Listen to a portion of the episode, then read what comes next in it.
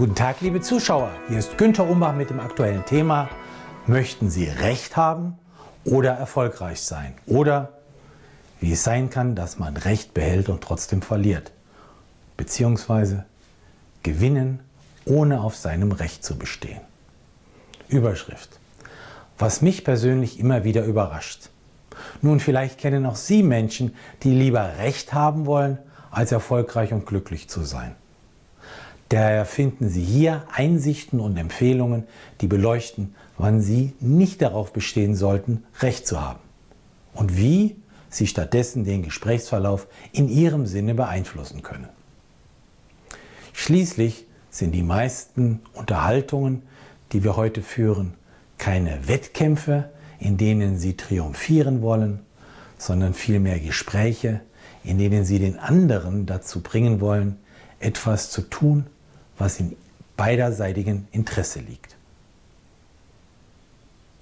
Überschrift.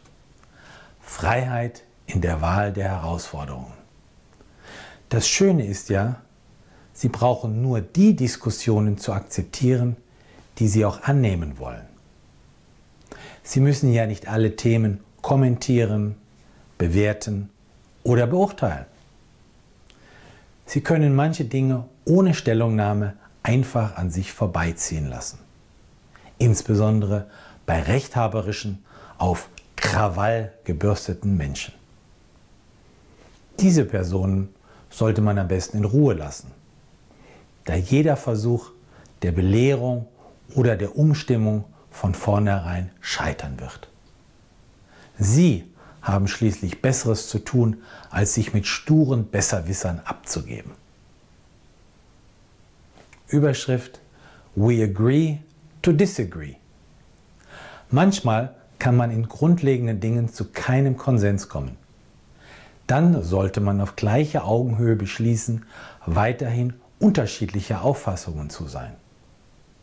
Nun, in nebensächlichen Dingen kann man auch mal nachgeben, ohne dass einem eine Zacke aus der Krone fällt.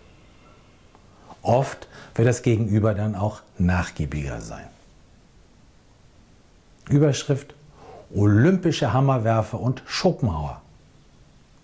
Wenn Sie spüren, dass Sie dem Ende Ihres Geduldsfadens gefährlich nahe kommen, denken Sie an die olympischen Hammerwerfer.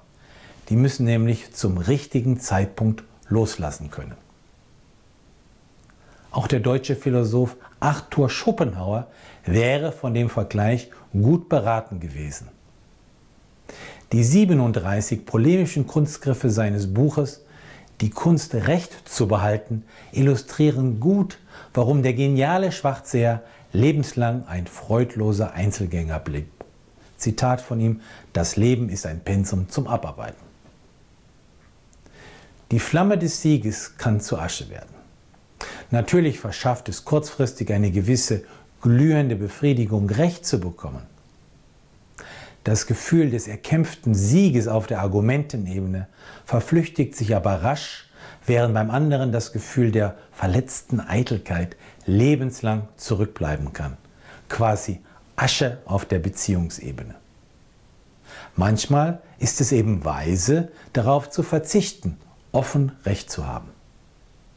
Überschrift Wertschätzung wird Sie weiterbringen.